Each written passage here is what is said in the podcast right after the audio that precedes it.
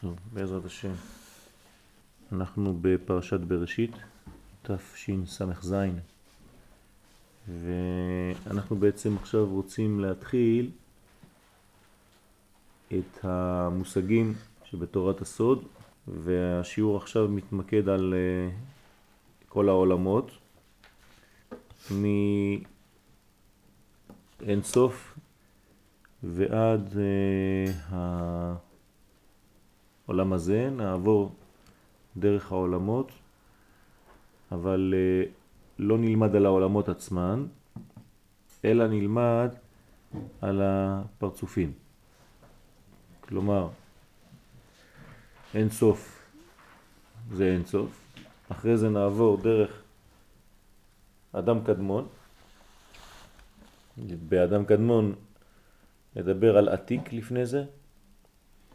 שמתי את עתיק לפני אדם קדמון, אנחנו נבין למה. לא בגלל שהוא קודם לו, אלא בגלל שאנחנו צריכים להבין כמה מושגים שם. אחר כך נעבור דרך אבא ואימא, אחר כך זה, ואחר כך נוקבה דזה. כשנעשה את זה, אז נעבור למושגים אחרים בעזרת השם, וזה כמובן אה, דורש אה, עקביות, כי אפילו שאנחנו חוזרים על הנושאים, תמיד יש בזה חידושים גדולים, כי אנחנו פתאום רואים שמה שחשבנו שהבנו, כן, לא תפסנו במלוא המובן, ותמיד אנחנו חוזרים על אותם נושאים. כן, אני כבר uh, כמה שנים חוזר תמיד על אותו עניין, ותמיד מוצא דברים חדשים שלא ראיתי אתמול. אז uh, נתחיל באין סוף. כן, הכל לקוח מכתבי הרמח"ל ומכתבי האריזה בהגדרות כמה שיותר מצומצמות ובלי להיכנס יותר מדי גם כן לפרטים שיבלבלו את האדם כי הגישה פה זה לא להיכנס לפרוטרוט בשלב זה אלא שתהיה ראייה כוללת קודם כל של כל המדרגה, של כל העץ ורק אחר כך כן להיכנס לתוך העלים, לתוך הענפים הפרטיים של כל דבר ודבר. אבל קשה מאוד להיכנס לפרטים האלה אם אין לנו ראייה כללית, והראייה הכללית רק היא כבר דורשת כמה שנים טובות כדי להבין את התהליכים. אז אה, יש שתי אפשרויות, או שלומדים דבר ונכנסים אל תוך העומק של הדבר הזה וגומרים אותו לגמרי, או שקודם כל מקבלים תמונה כוללת של הכל, ואז בשלב ב' נכנסים עוד פעם לכלל של כל דבר ולפרט שלו. ואני מעדיף את הגישה השנייה, זאת אומרת לא להיכנס לדבר כללי וישר לפרטים שלו, כי הוא תלוש מכל השאר, ואין לנו ראייה של כל התמונה השלמה, ולכן אני מעדיף את השיטה שקודם כל מעמידה לנו את כל הפרצופים, את כל העולמות, כדי שיהיה סדר ברור בראש שלנו איך זה עומד, ורק אז, כן, לדעת קודם כל הגדרה מינימלית של כל דבר, וכשיש לנו תמונה כוללת שיש לנו קצת, הדברים מתחילים להיות ברורים בראש שלנו, איך הדברים עומדים, אז רק להיכנס, להתחיל להיכנס לתוך הפרטים, לתוך הרובד היותר מדויק של כל דבר ודבר.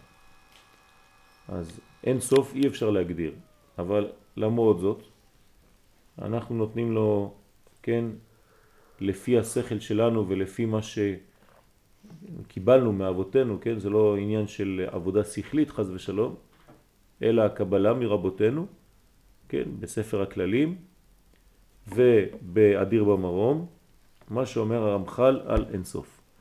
אין סוף ברוך הוא, הוא רצונו יתברך הכל יכול. כלומר, מספרי המארסן? כן, בעיקר. כי הרמח"ל יודע להישאר ב... בתמונה הכוללת והוא נותן לנו מה שאתה תלמד בפרטים בכל מיני מקומות, כן, ברשש, כן, שמיד נכנס אל תוך הפרטים, אז אי אפשר ללמוד את הרשש אם אתה לא מקבל קודם כל תמונה כוללת של הדבר, ומי שיודע ממש לעשות את העבודה הזאת כמו שצריך באופן נגיש יותר, זה הרמח"ל. אז אין סוף ברוך הוא, הוא רצונו יתברך הכל יכול. איך אפשר להגדיר אין סוף? בשום מקום אין הגדרה של האין סוף. כן, הזוהר מגדיר את האין סוף שאין שום מחשבה שיכולה לתפוס בו כלל וכלל. כלומר, אין סוף מגדירים בשליליות. כלומר, אין סוף. אתה לא יכול להגדיר אותו במשהו, אלא במה הוא לא. אז הוא לא זה והוא לא זה והוא לא זה והוא לא זה והוא לא זה. ומה שישאר לך, כן, אולי תבדוק משהו שם. על כל פנים פה, הוא נותן דווקא הגדרה, כן, חיובית. אין סוף ברוך הוא, כן, זה, זה פרדוקס לומר הגדרה על אין סוף, כן? אבל אומר הרמח"ל, אין סוף הוא רצונו יתברך הכל יכול. כלומר, הרצון בתכלית.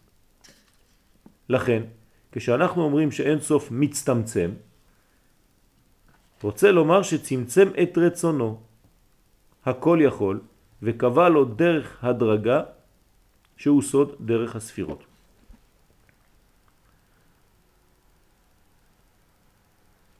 כשהקדוש ברוך הוא, כן, אנחנו נדבר על הקדוש ברוך הוא, אבל כשאין סוף ברוך הוא בא כדי לברוא את העולם, הוא מצמצם את האינסופיות הזאת וקובע, כן? כלומר הוא מצמצם את הרצון שלו, שהוא הכל יכול, לכיוון אחד. יש רצון שהוא אינסופי, כן? יכול לרצות הכל, בלי הגבלה, אבל הוא בוחר לרצות רק בכיוון אחד. זה הצמצום. תשאלו אנשים מה זה צמצום, הם יגידו לכם, כן, שהאין סוף ברוך הוא צמצם את עצמו ועשה ככה וככה וככה והופיע עולמות. פה הרמח"ל נותן לנו חידוש. מכלל האפשרויות, אין סוף אפשרויות, כלומר הוא אומר מה זה אין סוף? אין סוף של רצונות, רצון אין סופי. יש גבול וכיוון אחד לרצון.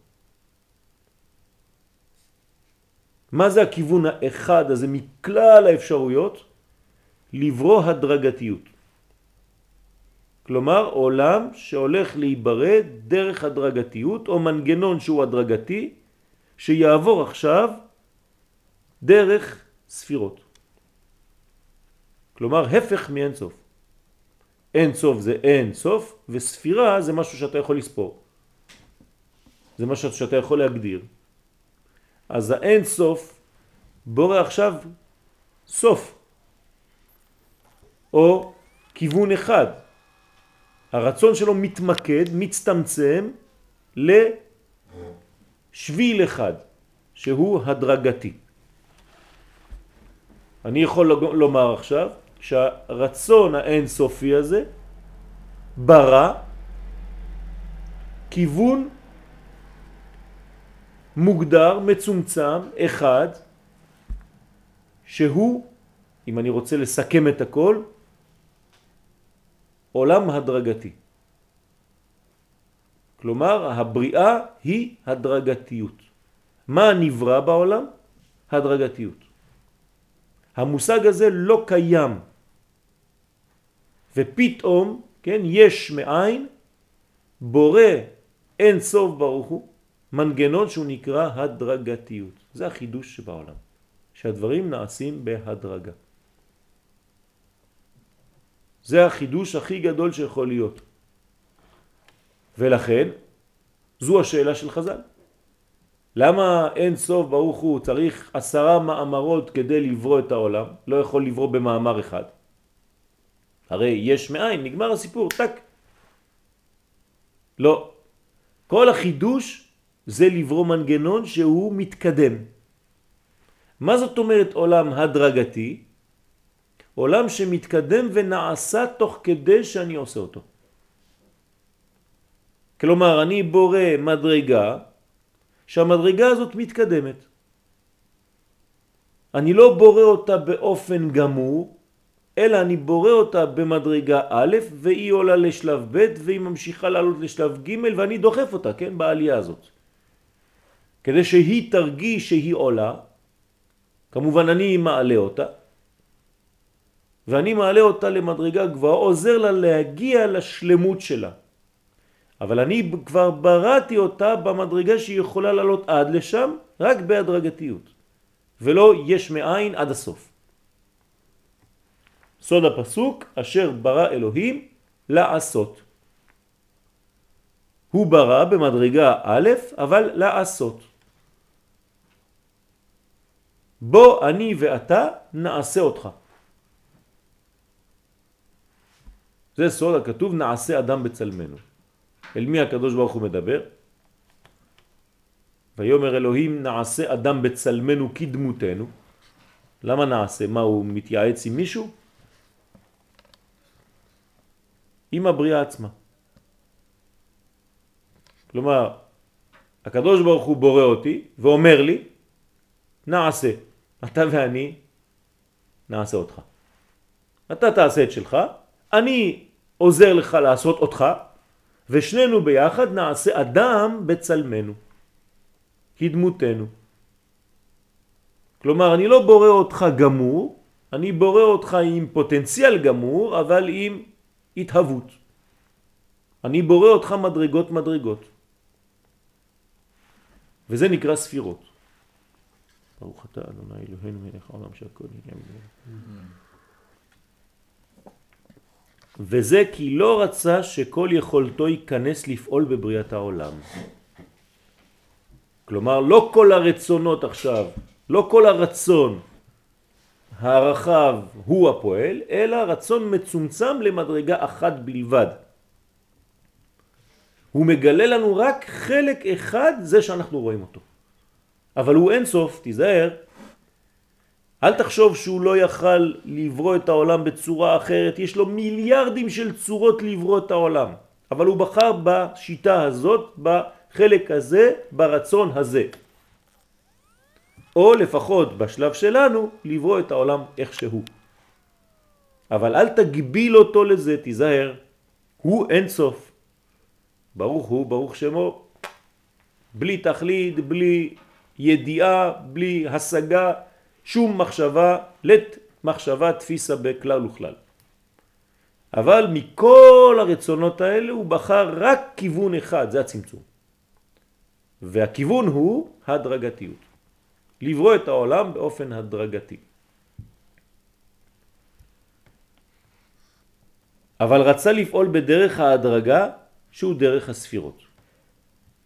אז כאן יש לנו כלל גדול מאוד, שיש בחירה או רצון אינסופי, שמתמקד הרצון הזה רק לכיוון אחד, והוא הכיוון הזה שעכשיו אנחנו הגדרנו אותו כהגדרה, כמדרגות, כספירות, כהשתלשלות, התהוות בכל הבריאה. כלומר, מעכשיו כל מה שיברא ייברא בצורה שמתקדמת, נעשית. הגדרה שנייה, טעם לשם זה. למה קוראים לאין סוף אין סוף? גם לשם יש כיוון. כשאנו מזכירים אין סוף התברך, אנו מזכירים המעציל התברך מצד מה שהוא רוצה, לא מצד מה שהוא, לא מצד הווייתו הוא, חז ושלום את זה אי אפשר לדבר על זה. אז על מה אנחנו מדברים? רק על מה שהוא בחר, על מה שהוא רצה. זה האינסוף, כלומר אינסוף שמתייחס לנו. לא אינסוף בפני עצמו, אלא אינסוף ביחס לסוף. כמובן זה אנחנו מצמצמים את כל האינסוף למדרגה שכיוון אחד. אז אל תחשוב שההגדרות שאנחנו נותנים פה הם הם האינסוף, אלא זה רק הרצון שהוא בחר לרצות. כלומר מצד מה שהוא רוצה, שלבחינת רצון זה נקרא בשם אינסוף. אנחנו רחוקים מהאינסוף המקורי. וטעם שרצון זה נקרא בשם אינסוף. למה הוא נקרא אינסוף? אותו רצון לברוא את העולם בהדרגתיות, באופן של ספירות. כי יכול להיות בכל כך אופנים, כלומר בכל מיני אופנים, שאין סוף להם, ואין סוף לשום צד מהם. גם לצפירות אין סוף? כן. הוא יכול היה לברוא מנגנונים בלי סוף וצורות בלי סוף, ודרך אגב יש מקובלים שאומרים שאנחנו רק בריאה, כן, כל מה שאנחנו רואים זה שמיטה אחת. מה זה שמיטה אחת? שבע אלף שנה. אבל לפנינו היה עוד שבע אלף שנה עם סיפור אחר, עם אנשים אחרים או דמויות אחרות, אנחנו לא יודעים. ולפני זה היה עוד שמיטה אחרת של שבע אלף שנה, ולפני זה עוד שבע אלף שנה שונים, ולפני זה עוד שבע אלף שנה, כלומר הדרגתיות של שבע אלף שנה, אנחנו אומרים המקובלים, יש שיטה כזאת שאומרת שאנחנו בשמיטה השביעית. כלומר, אחרי שבע כפול שבע שמיטות. רגע, ולכל אלה היו... סיפורים, כאילו התחלה וסוף, משיח שלהם, הכל. משיח שלהם, כן, אה? אותו סיפור בצורות אחרות, כן? יש שיטה כזאת. ושיש לפעמים גם הקדוש ברוך הוא משחק והאנשים שהיו שם באים גם לסיפור השני, יוצאים מהסרט הראשון והוא מביא אותם לפה, כן? כדי להראות להם שני סרטים. צ'ופר. כן? הם היו כבר בסרט השני, שם בשמיטה הקודמת, ועכשיו הם בשמיטה זו. כן, שמיטה זה שבע אלף שנה. אז את- כשאתה מתחיל להיכנס לשם, אתה אומר, וואי וואי, איפה אנחנו בכלל? כן, נקודה בתוך כל היקום הזה, איפה אנחנו בכלל? כן. מה אנחנו, מה חיינו, מה נאמר, מה נדבר ומה נצטדק, כן? איזה נקודה בכל הגודל הזה. אז מה אתה עושה לעווינים? כל יום אתה פה ככה בדיכאון, אחר כך אתה שמח, אחר כך אתה עושה פרצוף. מה אתה בכלל בכל זה? אומר לו, גם בהיותך כל כך קטן, יש לך חשיבות. למה? כי ככה רצה הקדוש ברוך הוא כאן בעולם הזה. כלומר, צמצום אחד של הרצון לכיוון אחד. איך קוראים לזה בלשון מודרנית? ריכוז. כן, אני יכול להתרכז בכל מיני דברים, לחשוב על כל מיני דברים, אבל אני עכשיו מתרכז רק בזה, נכון? אז אני לא עושה לא זה ולא זה ולא זה ולא זה ולא זה, אני מתמקד בדבר שהחלטתי להתמקד בו.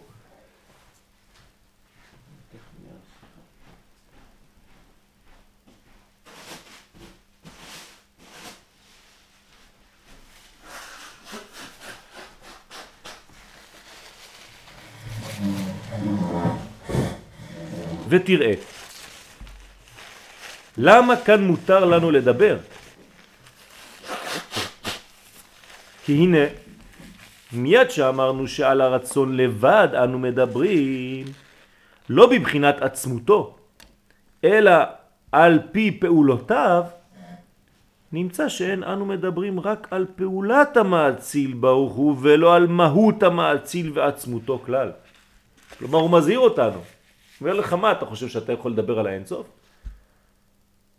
ומה אני עכשיו אני סותר את כל החכמים שאומרים שאסור לדבר על האינסוף? אני הרמח"ל בא ועכשיו מחדש חידוש נגד כולם. אומר לא חז ושלום אני מסכים עם כולם. אין מדברים על אינסוף, אי אפשר להגדיר אינסוף, אז למה אני מדבר עליו? כי אני לא מדבר על אינסוף מצד מהותו שלו. אני מדבר על האינסוף מצד המאציל שהאציל משהו, שבחר במשהו. כלומר ברצון לבד, ביחס אליי עכשיו. מאין סוף אפשרויות הוא בחר כיוון אחד, על הכיוון הזה אני מדבר. אבל אני לא מדבר על האין סוף עצמו. אני לא יכול לדבר עליו, הוא אין סוף. אני לא יכול להגדיר אותו, אני יכול להגדיר רק מה לא. ואי אפשר להגדיר מה כן, כי הכל לא. אתה לא יודע מה. אין סוף. אז אני לא עכשיו פותח דף חדש בכיוונים, אלא אני נותן פשוט כיוון אחד, בגלל שהוא בחר לברוא את העולם בצורה הזאת שאנחנו מכירים. אז עכשיו אני מתייחס אליו לפי הצורה הזאת. זהו. רק זה מותר לי לדבר. אך בהזכירנו הפעולה, כן, כלומר מצד הפעולות זה בסדר. בהזכירנו הפעולה ובדברנו בה. מה הכוונה הפעולות? מה? מה הכוונה? פעולה זאת אומרת הכיוון הזה שהוא בחר ברצון הזה לברוא את העולם בצורה כזו, זו פעולה אלוקית. כן. כן? אז כשאנחנו מדברים ומזכירים את הפעולה, הנה בליבנו יהיה תקוע. תיזהר, אל תשכח, בלב שלך צריך להיות תקוע שיש עצמות, כן, פועל הפעולה. כלומר הקדוש ברוך הוא בעצמו, אין סוף ברוך הוא בעצמו, שהוא העצמות שפועלת את הפעולה הזאת ההיא, שאיננו מושג ממנו. כלומר, אין לנו השגה בדבר הזה. אנחנו רק מתייחסים, שוב פעם, הוא אומר את זה בכל מיני כיוונים, רק לבחירה הזו הספציפית של העולם, איך שאנחנו רואים אותו כאן ועכשיו. זהו, זה מה שמעניין אותנו. לא מעניין אותי ואסור לי ללכת לחקור מהו האין סוף באין סופיותו. אז אני מתייחס לאין סוף רק לפי מה שהוא הגדיר הוא בעצמו בבריאתו את העולם באופן כזה. אה, נראה לי שבסוף, במשפט הזה, כאילו הוא גם מסביר למה קוראים לזה אין סוף. כאילו היית יכול פשוט לדבר על הרצון. נכון. לדבר כל הזמן על הרצון, הרצון. נכון. הוא אומר לך, כשאתה קורא לזה אין סוף, כדי שתזכור כל הזמן שזה זה רצון של אין סוף, זה לא... זה לא נכון, זה רצון אינסופי. רצון. זה לא סתם רצון. שבא ככה כן, באוויר. כן. השיעור לרפואתו של רבי מיכאל בן ז'וזיאן. אה? כן. שיהיה בריא ושלם, בעזרת השם, זכות התורה תגן מעדו. אמן. ועל כל שאר עמו ישראל. והוא עצמות הספירות הבלתי נודע לנו מהותו אלא מציאותו. הנה זה סיכום הדברים. לא נודע לנו מהותו אלא מציאותו. כלומר, מה שהוא מביא למציאות שלנו, למציאות העולם.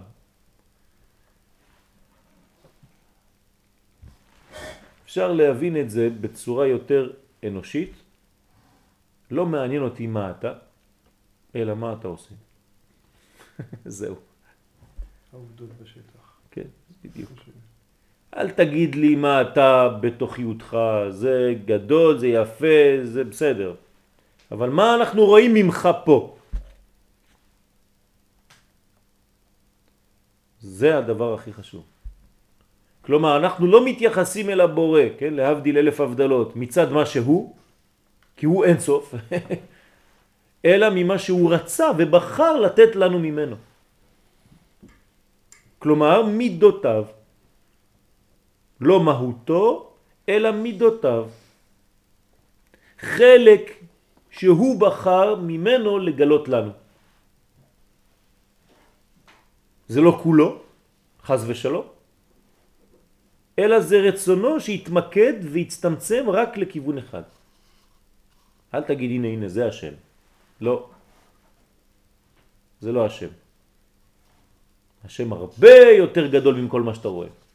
האין סוף הרבה יותר רחב ואין סופי ב- ביחס למה שאתה רואה עכשיו. אל תתבלבל.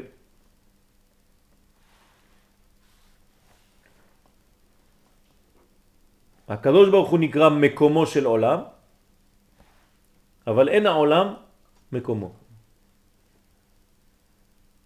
אל תכניס אותו למגירה, תגיד הנה כל מה שאתה רואה פה זה הקדוש ברוך הוא. לא.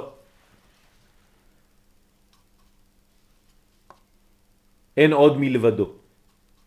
אבל זה הרבה יותר גדול והרבה יותר רחב ובלי סוף רוחב וגודל ממה שאתה מבין בכלל.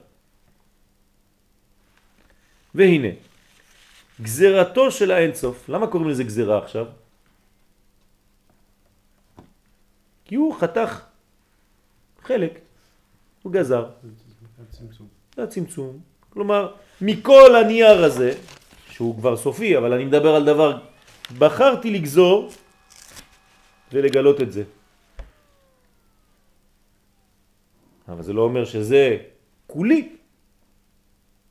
אז הוא גזר, כן? מאין סופיותו כיוון אחד מצומצם כדי שאנשים יגידו טוב אנחנו יכולים לדבר על משהו שיש לו התחלה וסוף הגדרה כן? יש לו ספירות עשר ספירות זה אני יכול להתחיל לספור. 1, 2, 3, 4, 5 וואי עשה לי גם עשר אצבעות מעניין למה? מקביל למשהו שהוא הדרגתי של עשר ספירות ואני מסתכל בכל גופי ואני רואה שאני בנוי על עשר, עשר, עשר, עשר כל פעם מסתכל על הרגליים שלי עשר אצבעות, מסתכל על הידיים שלי עשר אצבעות. ואני יכול להמציא שירים, עשר אצבעות לי יש, כן? למה? כי יש עשר ספירות למעלה והאין סופיות, כן? בחר דווקא בעשר ספירות האלה בצורה הזאת.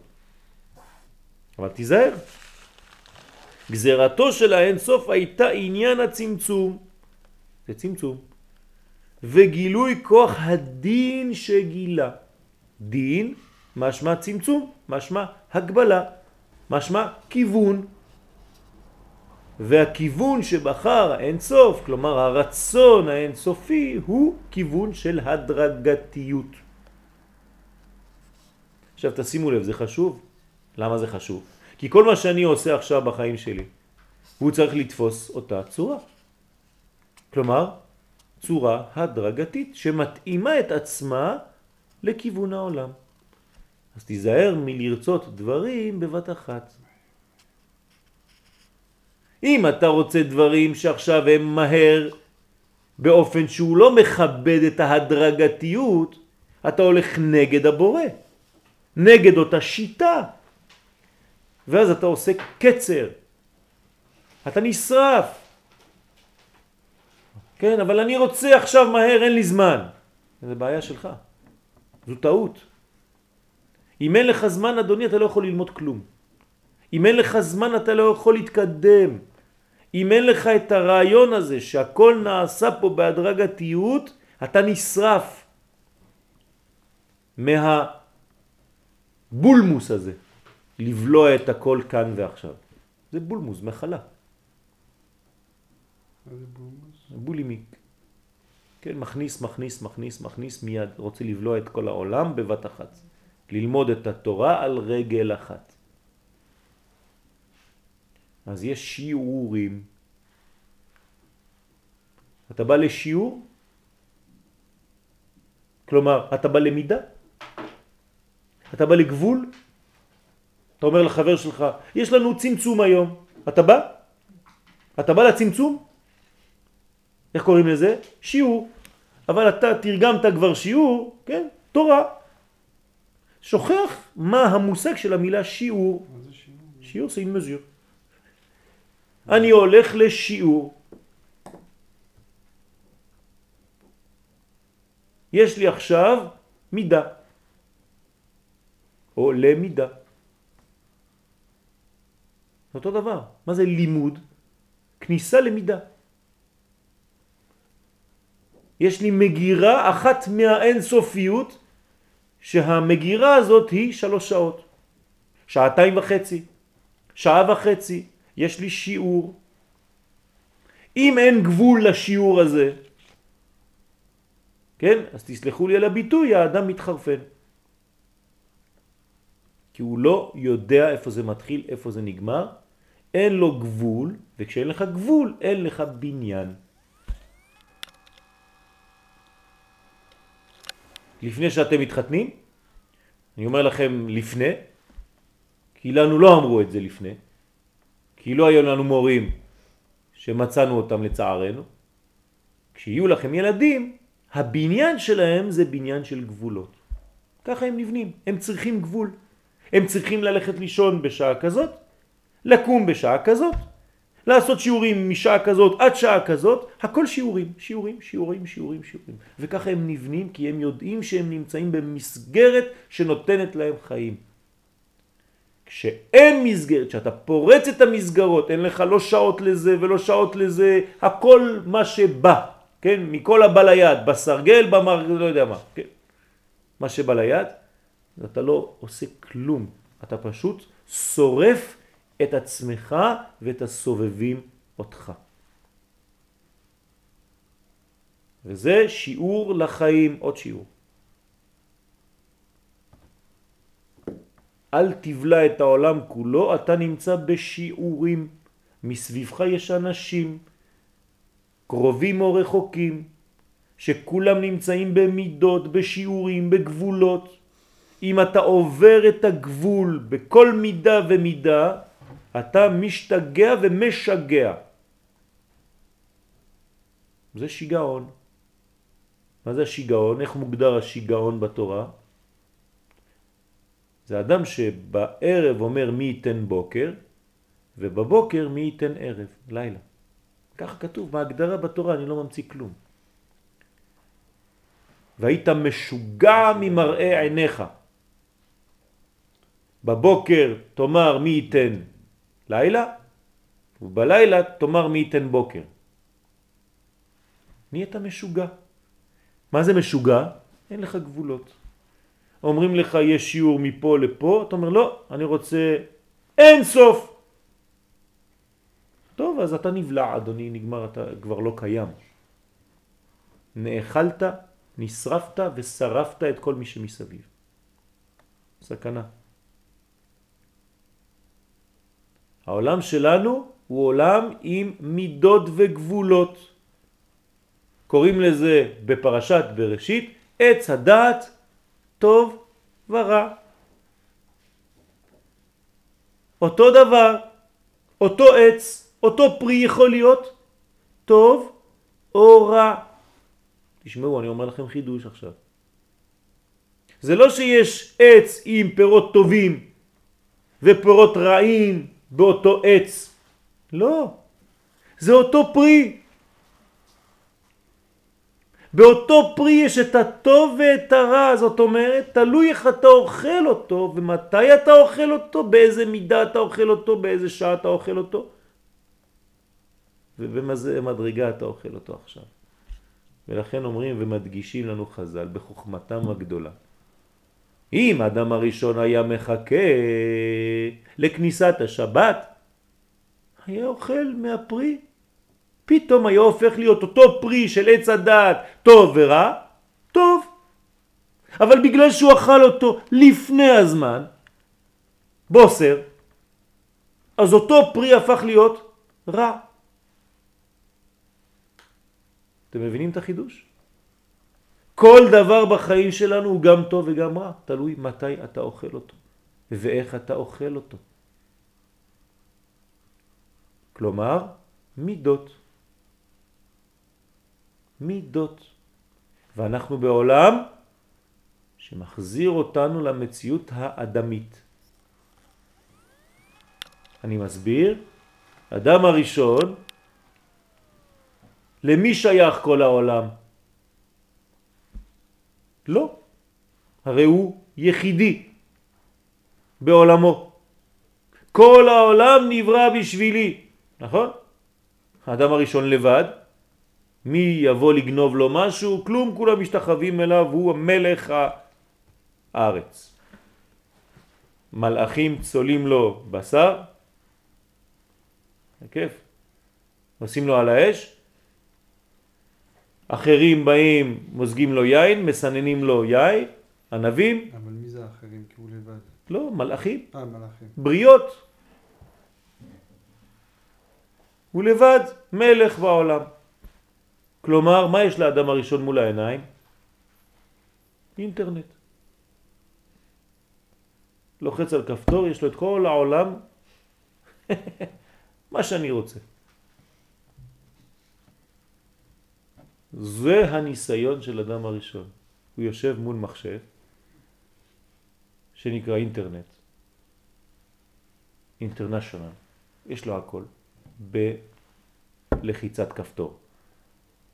והוא יכול להיות סגור בחדרו, בשקט, וכל העולם עובר בתוך המחשב הזה, איפה שהוא רוצה, מתי שהוא רוצה, תוך שנייה אחת. יכול לנסוע בעולם, יכול לדבר על מושג, יכול לראות תמונות, יכול לראות סרטים, יכול לראות מה שאתה רוצה נגיש בתוך שנייה אחת, מקסימום 30 שניות, יש לך הכל. כלומר אנחנו בסוף הגלגל, חוזרים בדיוק למציאות שהיה נמצא באדם הראשון, שכל העולם שייך לו בשנייה אחת, הכל מול הידיים, מול העיניים. יש לנו אותו דבר כל אחד מאיתנו עכשיו, אותו ניסיון. ויש לך מול הפנים שלך מסך שנקרא עץ הדעת טוב ורע. תיזהר מה אתה עושה איתו, מה אתה אוכל משם. הכל נגיש, הכל אפשר לגעת, לכל דבר אתה יכול להיכנס. היה דבר כזה בדורות הקודמים? לא. רצית, אבל לא יכולת. רצית לראות דברים, אבל לא יכולת. רצית ללכת למקומות, אבל לא יכולת. לפני 40 שנה, רצית לגעת בדבר שהוא אסור לך, אבל היית תקוע במציאות, בחברה שלא מאפשרת לך. היום אתה סוגר את עצמך בחדר ואתה יכול לראות מה שאתה רוצה. עץ הדעת טוב ורע. אני חוזר לעניין שלנו. שהוא דבר שאינו מחויב בו כלל, אלא כך רצה. כלומר, אין סוף ברוך הוא בחר ל... להיות כיוון אחד, לגלות כיוון אחד מהמציאותו האינסופית, להגדרה כזו ולא להגדרה אחרת, להדרגתיות ולא לכלליות. כלומר, האין סוף דאג באהבתו הגדולה לבריאה שהוא עכשיו בורא. איך אני דואג לבריאה שאני עכשיו בורא? אני עושה אותה הדרגתית, מצומצמת, מוגבלת. לא בגלל שאני רוצה שהיא תהיה קטנה, אלא בגלל שאני רוצה שהיא תחיה.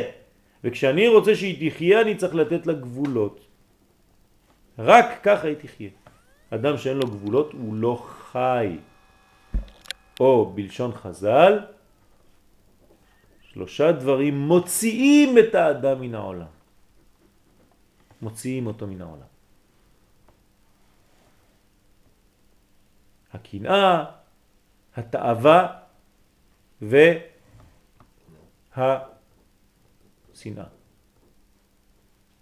מוציאים את האדם מן העולם. כבוד. כלומר, אם אין לך גבול, שהרי דבר ששייך לך, שייך לך, אבל אם אתה מקנה, כלומר מה שלך לא מספיק, אתה רוצה לצאת מגבולך שלך, אתה רוצה את כל הגבולות, אני לא מסתפק בזה שיש לי, הקדוש ברוך הוא נתן לי אחד ממכלול האפשרויות, והאחד הזה לא מתאים לי, אני לא רוצה אותו. כלומר, אני רוצה אותו, אבל אני רוצה עוד אחד, ועוד אחד, ועוד אחד, ועוד אחד, זה לא מספיק לי. כלומר, הגבול הזה, אתה לא מקבל אותו כחיים, אלא כצמצום שהורס אותך, כי אתה לא מבין כלום, ואתה רוצה להיכנס לאין גבול, לאין סוף, אדוני, אתה בתהליך של שריפה עצמית. כמו הקלטת שנשרפת אחרי שהוא מפסיק לדבר. ששש, כן? אתה נשרף. תוך שלושים שניות. אתה נשרף. למה יצאת מגבולך? זה מוציאים את האדם מן העולם. מוציאים אותו מן המציאות. או בלשון המערל, כן? הוא בטל. מתבטל. אז אנחנו מדברים על רצון אחד, כיוון אחד מכלל האפשרויות. והיינו שנטע רצון לבחינת פעולה זאת בפרט, צוריאל, מה שהיה בכוחו ומה שיש בכוחו לנטות לפעולות בלי תכלית כנ"ל. לא, אבל ועכשיו הרצון רוצה הצמצום וכל תולדותיו.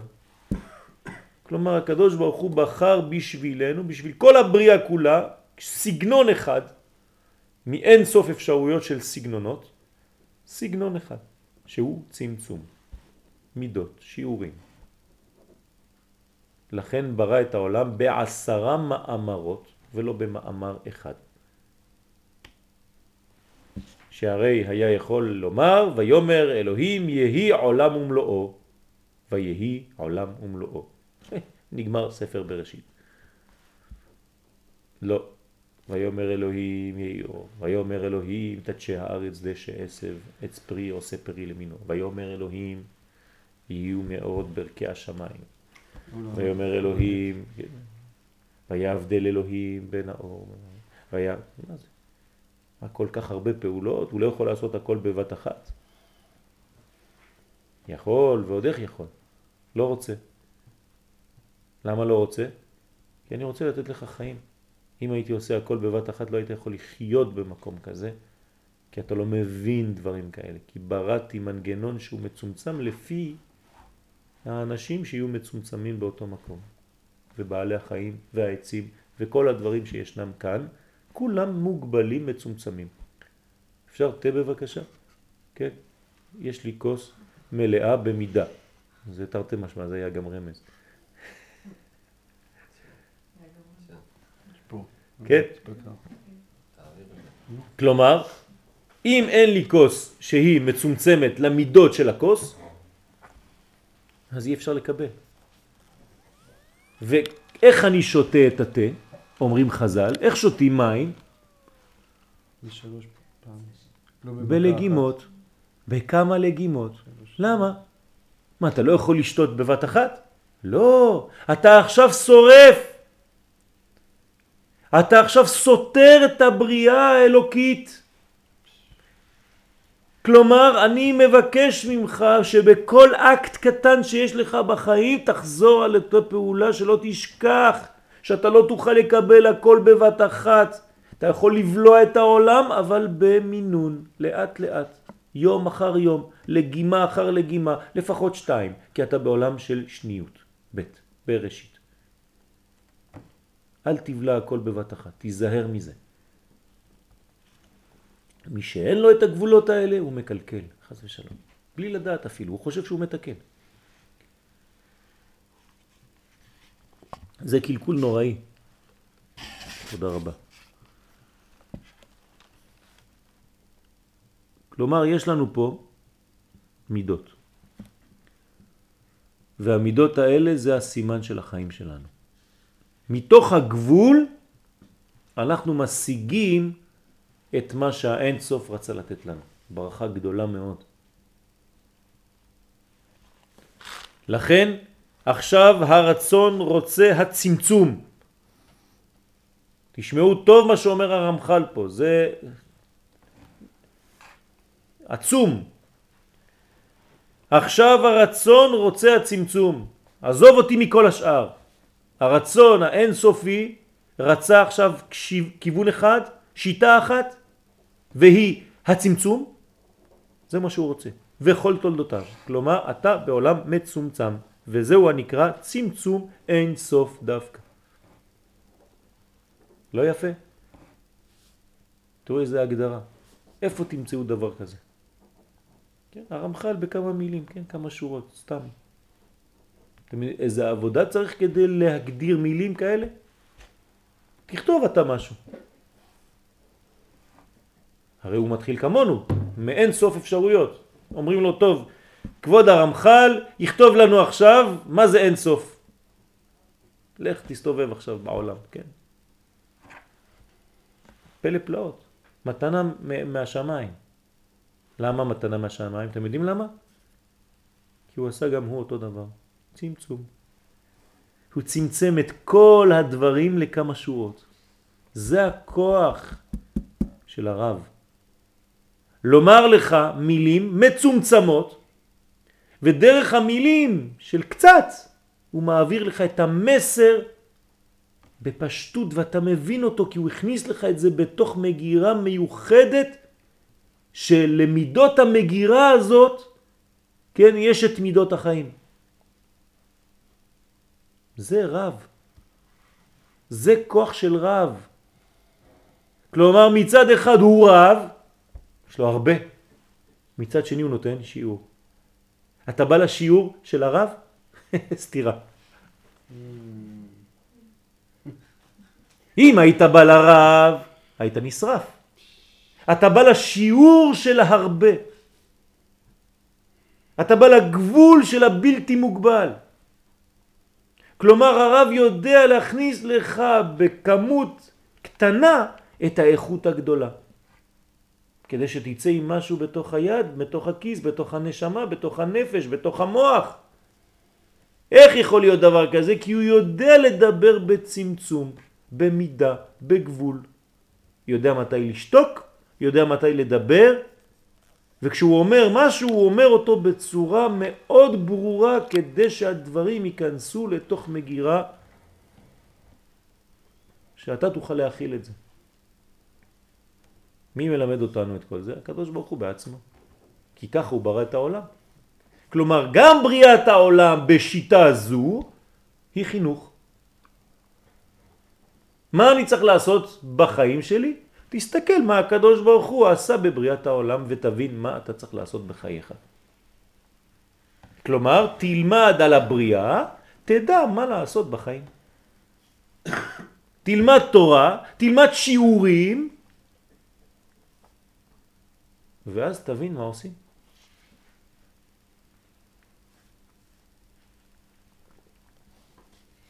זה נקרא לבושים. זה נקרא מידות. זה נקרא צמצום אין סוף ברוך הוא. אדיר במרום. אי אפשר להרחיב יותר מזה, כן, כמובן שתמיד ניתן להרחיב, אבל ההרחבה היא בשלבים הבאים. אז בגלל שהגדרנו מגירות, בגלל שהגדרנו שלבים של סולם, הדרגתיות, אז אנחנו בתוך ההדרגתיות הזאת יורדים לאט לאט עד שאנחנו מגיעים לעולמנו אנו.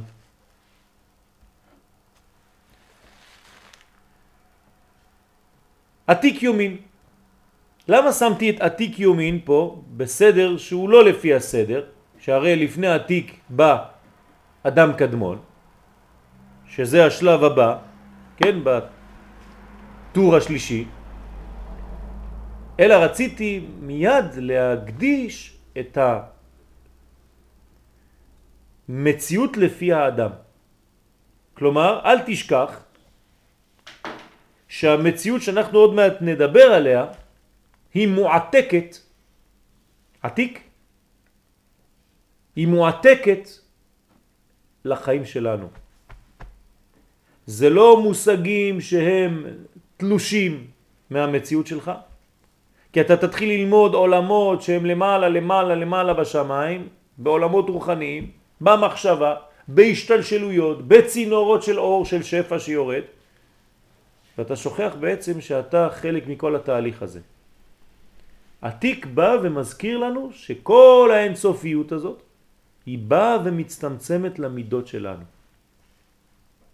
ראשית תיקונו של אינסוף אתם רואים שזה שייך מיד לאינסוף? ראשית תיקונו של אינסוף רוצה לומר אדם קדמון, כלומר עוד לא למדנו על אדם קדמון, אבל פה זה התיקון, הוא על ידי עתיק יומין. אני, חשוב לי לדעת מה התיקון. איך זה תיקון? מה זה תיקון? תיקון זה שהרצון הזה המוגבל לכיוון מיוחד יבוא ויתגלה בכיוון המיוחד שהוא בחר. אז זה נקרא עתיק. עתיק יומין המלביש אותו מטיבורו ולמטה. כלומר, עוד מעט אנחנו נתחיל ללמוד על עולמות, ובתוך העולמות האלה, זה פותח ארון, זה לא מכונית. בתוך המציאות הזאת של העולמות, יש הדרגתיות. גם בעולם שנקרא אדם קדמון, שעוד מעט נתעסק בו, נראה שיש לו ראש, ויש לו גוף, ויש לו טבור, ויש לו למעלה מן הטבור, למעלה, למטה מן הטבור, ויש לו רגליים. כן, מעניין. יש כבר קומה, קומה שלמה. מי שאין לו קומה, כלומר יש לו אחד בלי השני או השני בלי האחד, הוא מקולקל. למי אין רגליים? לדבר מקולקל. למי אין רגליים? נחש. יפה מאוד, לנחש. למה לנחש אין רגליים? כי אין לו מציאות שמתאימה לכל המציאות שהיא ראש, גוף ורגליים. אז הקדוש ברוך הוא קיצץ לו את הרגליים כדי להראות לנו מה היא הסכנה בעולם הזה. והסכנה בעולם הזה היא סגנונו של הנחש, שאין לו רגליים. כלומר, על גחונו ילך, ועפר יאכל כל ימי חייו. למה? אין לו צמצום. כל כולו דבוק לחומר ובולע כל מה שבא. יש לו, או, כן, פה פתוח והוא מתקדם ככה. ובולע כל מה שבא, כן? לך איזה שואב אבק. כן, ועפר תאכל כל ימי חייך, זה שואב אבק. כן. יש אנשים שהם נחשים. איפה שהם הולכים הם בולעים הכל. ולא נודע כי באו אל קרבנה. רק אוכל, אוכל, אוכל, מכל דבר. אתה אומר, נו, אתה מתמלא מזה? כן, איפה אתה מתמלא? עובדה, אתה לא, אף פעם לא שבע, אתה תמיד רק רוצה לאכול, לאכול, לאכול, אתה לא יודע אפילו גבולות. אתה לא יודע שיעורים. אתה לא יודע זמנים. אתה לא יודע מידות. אין לך גבול בדיבור. אין לך גבול בהתנהגות. אתה רוצה כאן ועכשיו, בלי סופיות. מבחינתי זה לא ייגמר, שלא ייגמר לעולם. אין דבר כזה. אין דבר כזה. אתה עכשיו לא מכבד את ההסכם של הבריאה. אז אל תהפוך לנחש, בבקשה. תישאר במדרגות של האדם שיש לו רגליים. אל תרד למציאות הנחשית, השורפת. שרף. מעניין אבל שזה לכאורה, כאילו זה לכאורה מציאות מתיימרת, אין לו רגליים, כאילו הוא לא קשור למציאות. כן, נכון. וזה בדיוק מגיע כאילו למקום הזה. יפה מאוד, בדיוק. כי, כי מי שאין לו רגליים, אין לו הדרגתיות. לא אז בעצם הראש שלו נמצא כבר בסוף. בסדר? זה, זה העניין. כשהמחשבה שלך אין לה את הגוף כדי להתהוות, אז היא בולעת את כל המהות ברגע אחד. כלומר, אתה אוכל את הפרי כשהוא עדיין בוסר. אין לך רגליים. אין לך הדרגתיות עד שתגיע למקום. כשאדם וחווה חוטאים, אדם נמצא בגן עדן, יש רעש כזה בערך. ומה הם שומעים? את כל אלוהים מתהלך בתוך הגן. למה זה כל כך חשוב? התורה לא יכולה לכתוב ויומר אלוהים אל האדם, אה, אכלת? מספיק. מה אני צריך תיאור של פחד כזה, כאילו איזה ענק פה, כן? והוא אומר וואי וואי בוא נתחבא מיד, הנה הוא בא. לא. אדם וחווה שומעים את הטעות שלהם. הם שומעים את האלוהים מתהלך. צעד צעד. והם לא ידעו להלך צעד צעד, הם אכלו הכל בבת אחת, בלי גבולות. אז הם שומעים את האלוהים שהוא ברא את העולם צעד צעד בהליכה, מתהלך בתוך הגן, זאת אומרת שהוא מזכיר להם את ההלכה. זה הסוד. לכן התורה באה ומדגישה מה הם שומעים. כלומר הם שומעים את מה שהם שכחו, את ההדרגתיות. הם שומעים עכשיו את האלוהים שהוא ברא את העולם בצורה של הליכה, אז הם שומעים אותו מתהלך, מתהווה כביכול, לאט לאט. אז עכשיו הם רוצים להתחבא.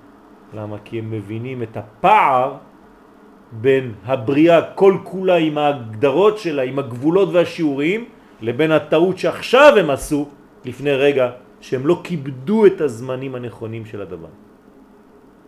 ואת הלא שהיה למשך כמה שעות. היום בשבילך זה לא. לא רוצה, אני רוצה עכשיו. לא, לא. עוד שלוש שעות, כן. שלוש שעות לפני, לא. אתה מסוגל לזה? או שאתה משתגע כשאומרים לך לא? זאת המציאות האמיתית. ככה מחנכים. תראו איזה חינוך, הקדוש ברוך הוא לא בא וצועק, אלא מתהלך. הוא רק מזכיר להם ברמז את ההדרגתיות של העולם.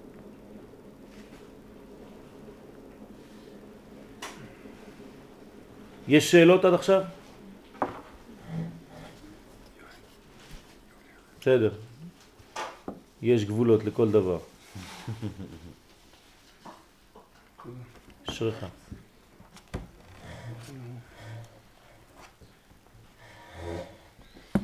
יריב, יש שאלות?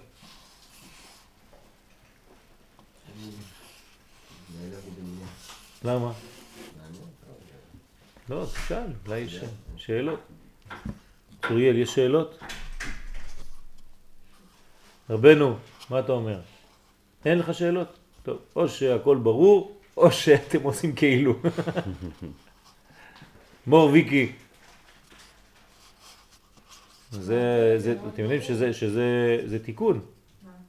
מור וויקי ביחד. תיקון העולמות. מו. זה מילוי. מילוי ראשון. מו לזיית. זה לא סתם. זה שידוך מהשמיים. גם זה שידוך. לא רק את ויאיר. זה שידוך זה. זה השידוך שלפני השידוך. קדוש ברוך הוא מזווג זיווגים. גם זה זיווג. כן, לבחור באנשים שהם קרובים אלינו, זה גם כן זיווג. הקדוש ברוך הוא מזווג זיווגים, כלומר, אל מי אנחנו נתייחס בחיים שלנו, מי יהיה מסביבנו כל החיים. אז לא לשכוח.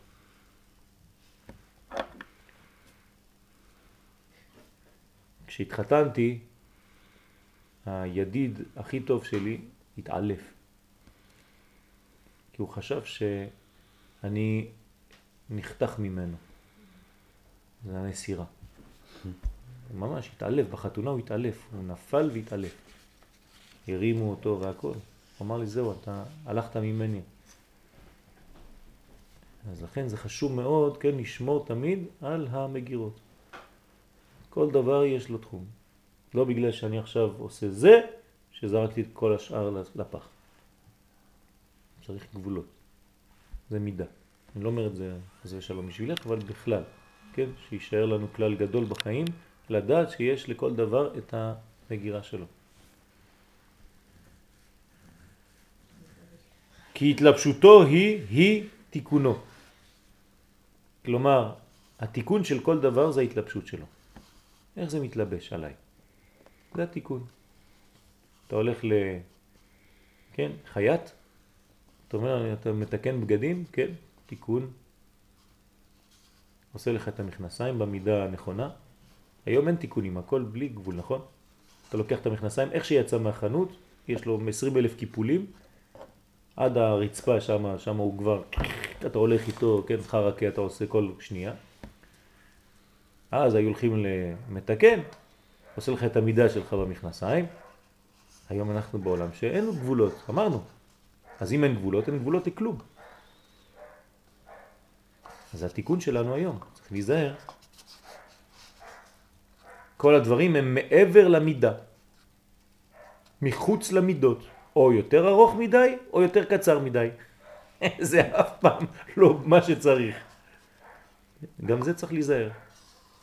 ולבש הכהן מידו בד, ומכנסי בד ילבש. כלומר, הוא לבש הכהן מידות. דברים שמתאימים למידתו. זה התיקון שלו. כי התלבשותו היא, היא תיקונו. וראשית התלבשותו בלבוש הוא בלבוש עתיק יומין. כלומר, העתיק יומין הזה, אנחנו לא נלמד אותו עד הסוף כי אני רוצה לעבור לאדם קדמון, ואחרי זה נחזור אליו, אבל רציתי רק להדגיש לכם פה שהתיקון של כל העולמות שאנחנו הולכים ללמוד, מאדם קדמון ועד למדרגות, כן, כל הפרצופים, זה בעצם התיקון של ההתלבשות. איך הדברים מתלבשים במציאות שלנו. ואז בהיותו אדם קדמון, מלובש בעתיק יומי, כלומר כשהעולם הראשון שתכף נעבור אליו, הנקרא אדם קדמון, מתלבש בלבושים, אפיק תת נהורין מיני מתיקונוי. אז הוא מוציא ממנו תשעה תיקונים, תשעה אורות, תשע אורות, כן? ממנו, מהתיקון הזה. כלומר, גם האורות כאן יש להם מידה, צמצום, יש מספר. לא הוציא אורות גדולים. לא. ט' נהורים. יש מידה. והיינו כי באמצעות עתיק יומין הנקרא תיקונוי של אדם קדמו. למה זה התיקון שלו? אמרנו בגלל שהוא מסוגל להתלבש בעולמות שמתחת. זה התיקון שלו. כלומר אדם קדמון זה עולם גבוה והתיקון שלו זה ההתלבשות שלו בעולם נמוך יותר ואני מתרגם למציאות שלנו התיקון של כל אחד ואחד מאיתנו זה המסוגלות להתלבש בעולם נמוך יותר כלומר להעביר את מה שקיבלתי לאחרים. זה נקרא תיקון. כלומר, תיקון של האדם זה בהעברת שיעורים. אם אתה מעביר שיעורים, אתה לומד תוך כדי העברת השיעורים לצמצם את קבלתך לאפשרות קבלת תלמידיך, חבריך, ואתה לומד שיעורים ומידות, וזה נקרא תיקון המידות. גם כך אתה מתקן מידות. כי אתה מבין ולומד להבין מה הם מסוגלים לקבל ומה הם לא מסוגלים לקבל. וככה עם אשתך, וככה עם ילדיך, וככה עם בעלך, וככה עם ההורים, וככה עם השכנים והחברים וכו' וכו'. זה מציאות של עולם מתוקן. כלומר, האפשרות להלביש. זה נקרא תיקונוי של אדם קדמון. אז לכן נקרא עתיק מלשון העתק. לקחתי מפה, אני מעביר לפה. אתה יודע לעשות דבר כזה? שריך.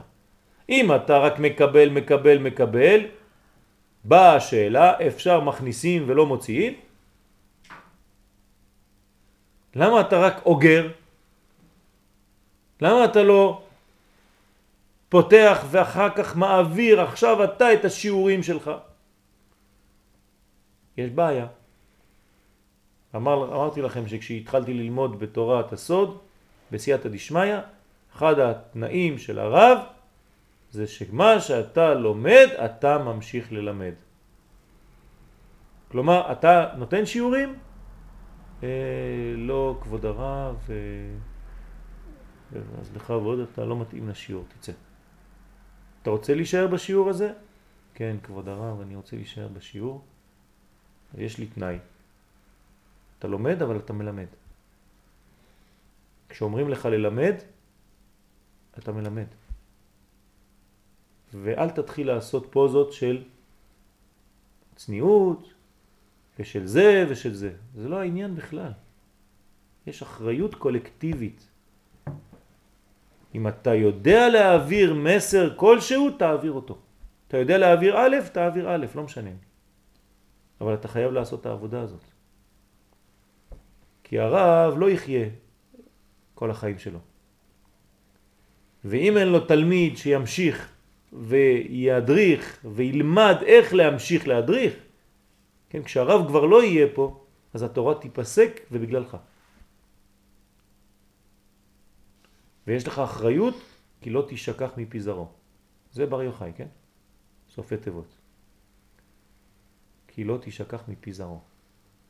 כלומר רבי שמעון בר יוחאי נותן לנו כלל, תיזהר לא להפסיק את הדרך. תמשיך. זה נקרא תיקון. אפק, אדם קדמון, תת נהורין, שהוא סוד תת ספירות, כתר דאצילות הנקרא ארי חנפין. עוד מעט ניכנס לכל הפרטים האלה. וכל שאר פרצופי האצילות כולם מלבישים את ארי חנפין ונקראים תיקונים ולבושים שלו. כלומר, תיקונים זה לבוש. מה אתה עושה בעולם? תיקונים. אני מלביש דברים. הרי שיש שתי בחינות כלליות הנקראות תיקונים. א', תיקונו של אינסוף שהוא עתיק יומי. זה התיקון של אינסוף. מה אפשר לתקן אינסוף? למה הוא מקולקל? לא, אנחנו לא מדברים על זה. כשאני מדבר על תיקון אין סוף, זאת אומרת שאני מדבר על אפשרות להלביש אותו בעולמות שהם מושגים לנו. הרי אין סוף לא מושג. אז ההלבשה שלו זה תיקונו. מה זה תיקוני זוהר? הלבשת הזוהר למימד האנושי. הוא בא מעולם גבוה ונוחת. מה התיקון של החתן? שהוא נותן לקלה. מה התיקון של הקלה? שהיא מעבירה לילדים. וגם לחתן עצמו. כלומר, תיקון זה נתינה בגבולות. זה התלבשות. ב' תיקונו של ארי חנפין הוא כלל פרצופי הצילות, זה גם הלבשה, עוד מעט. אז עכשיו אנחנו נדלג, עוד מעט נחזור לעתיק יומין, ונלך לאדם קדמון. כשנגמור אדם קדמון, בעזרת השם תזכירו לי שאנחנו חוזרים לעתיק. בסדר? בסוף שם ספר הכללים, חוזרים לעתיק. אז נבין יותר בעזרת השם על מה מדובר. אדם קדמון. גידו, עכשיו רוצה להגדיר מה זה אדם קדמון. אדם קדמון הוא הנאצל הראשון שנאצל מיד אחר הצמצום. אמרנו שצמצום מה זה? זה לקיחת שלם והתפוררות לקטנים. כלומר, מכל העוגה הגדולה לקחתי רק חלק קטן. זה הצמצום. זאת אומרת, אני לוקח כיוון אחד, החלטתי שהדברים הולכים רק לנקודה אחת שהיא מציאות העולם הזה. זה עושים לילדים הקטנים כדי שהם יאכלו דברי קודש. הם חושבים שהם אוכלים עוגה, אבל הם נוגעים באותיות, כן? ותוך כדי הם אוכלים ככה. מברכים על זה מזונות? ברוך אתה אדוני אלוהינו מלך העולם בורא מיני מזונות. תיקונוי. לקחתי חלק קטן מה...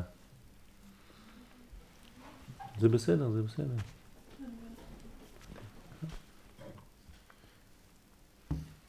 אדם קדמון הוא הנאצל הראשון שנאצל מיד אחר הצמצום. את מוכנה להתחתן, זהו. ברוך השם. הוא כלול מעשר ספירות דעיגולים ומעשר ספירות דיושר. כלומר, מה זה הצמצום? החלטה אלוהית לכיוון אחד, לציר אחד של הדרגתיות. אז זה הנאצל הראשון שנאצל מיד אחר הצמצום, והוא כלול מעשר ספירות. אמרנו שההגדרה זה כיוון, הדרגתי. אז הנה, כלול מעשר ספירות בעיגולים ומעשר ספירות ביושר. מושגים חדשים, עיגולים ויושר. מה זה? לפני שאני מתקדם, כן, רק להמחיש את עמידת העולמות. יש לנו את האין סוף ברוך הוא, יש לנו את הרצון, כן, לברוא את העולם בכיוון אחד שהוא הדרגתיות, ולכן מכלל האפשרויות האין סוף בחר לא רק כיוון אחד שהוא הדרגתיות, כלומר עולם הדרגתי, והדבר הראשון שמופיע זה אדם קדמון. כלומר זהו העולם הראשון, ההופעה הראשונה של האין סוף. למה קוראים לזה אדם קדמון? כי התכלית לברוא את העולם בשביל אדם. אז יהיה אדם קדמון כדי להגיע לאדם האנושי. אנחנו לא מדברים על האדם הקדמון, השם ישמור, כן, במערות. לא מדבר על זה בכלל, כן? אני מדבר על עולם רוחני, לפני שהיה בכלל מציאות גשמית. זה נקרא אדם קדמון, זה מושג. קשר?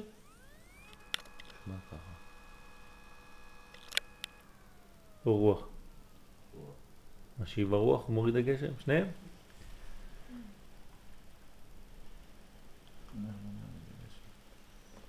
אדם קדמון הוא הנאצל הראשון שנאצל מיד אחר הצמצום. הוא כלול מעשר ספירות דעיגולים או מעשר ספירות דיושר. כלומר, חייב שיהיה במנגנון הזה שנקרא העולם הראשון את כל המציאות העתידית. מהי המציאות העתידית? עיגולים ויושר. שלך? שלי? זה קר. היא דואגת לה... למינון. כלומר, צריך שיהיה מציאות כוללת של עיגולים ויושר. יש הכל. אני מבין את השיטה עכשיו. כי היא עשתה את זה כבר בגבולות. ובחינת היושר היא עיקר, אף על פי שבחינת העיגולים קדמה להתגלות, להתגלות בו. מה זה עיגולים ויושר? בינתיים הוא לא מסביר, אבל הוא אומר שהדבר העיקרי פה זה היושר ולא העיגולים. למה? זה יורד יותר למטה. אה? מה זה אומר? למה היושר הוא יותר חשוב, כן? יותר עיקרי, יותר חשוב, יותר עיקרי מהעיגולים עצמם. זה ההתלבשות שלו בעולם הזה. יפה, לא נתפס. יפה. העיגול לא נתפס, לא מתחבר, אין תפיסה בעיגול. עיגול זה לא דבר שטוח כמו מטבע, זה כדור. תיקחו כדורגל, כן? אין תפיסה בזה. כלומר, אין גבול בדבר הזה. תשימו נמלה על כדור, היא תשתגע. נכון? היא אף פעם לא גומרת את הסיבובים שלה. כל החיים שלה היא יכולה ללכת. יש אנשים שהולכים ככה, כן, על כדור. וזה סכנה. אם אין לך כיוון, אתה לא יכול להתקדם. אז העיגול הוא גדול, הוא גבוה, אבל הוא בלתי מצומצם מספיק. לכן הוא לא מתלבש במדרגה תחתונה יותר. אז צריך מנגנון שיבוא לעזור לעיגול, והוא היושר. והיושר יש לו את המידות שלו. יש לו את ההנהגה, יש לו את ההדרגתיות, יש לו ימין, יש לו שמאל, יש לו אמצע. בעיגול אין התחלה ואין סוף. איפה מתחיל הכדור? אתה לא יודע. איפה הוא מסתיים? אתה גם לא יודע. ביושר יש לך התחלה, ויש לך אמצע, ויש לך רגליים. אז היושר בא לומר לעיגול, תשמע, איתך לבד אי אפשר להתקדם. אני יכול לקדם אותך. אז אני אדריך אותך כדי שתתגלה בעולם. אני יודע שאתה חשוב, אתה העיגול הגדול. אבל אני, היושר, זה המקל שמסובב את הגלגל. היה משחק כזה לפני מאה שנה, כן? זה היה משחק. לוקחים איזה מקל ברזל ככה עם גלגל אה, רק החישוקים, ואתה מזיז אותו ככה מתקדם ברחוב. כן? כלומר, היושר עוזר לעיגול להתקדם. הוא מגלה את העיגול.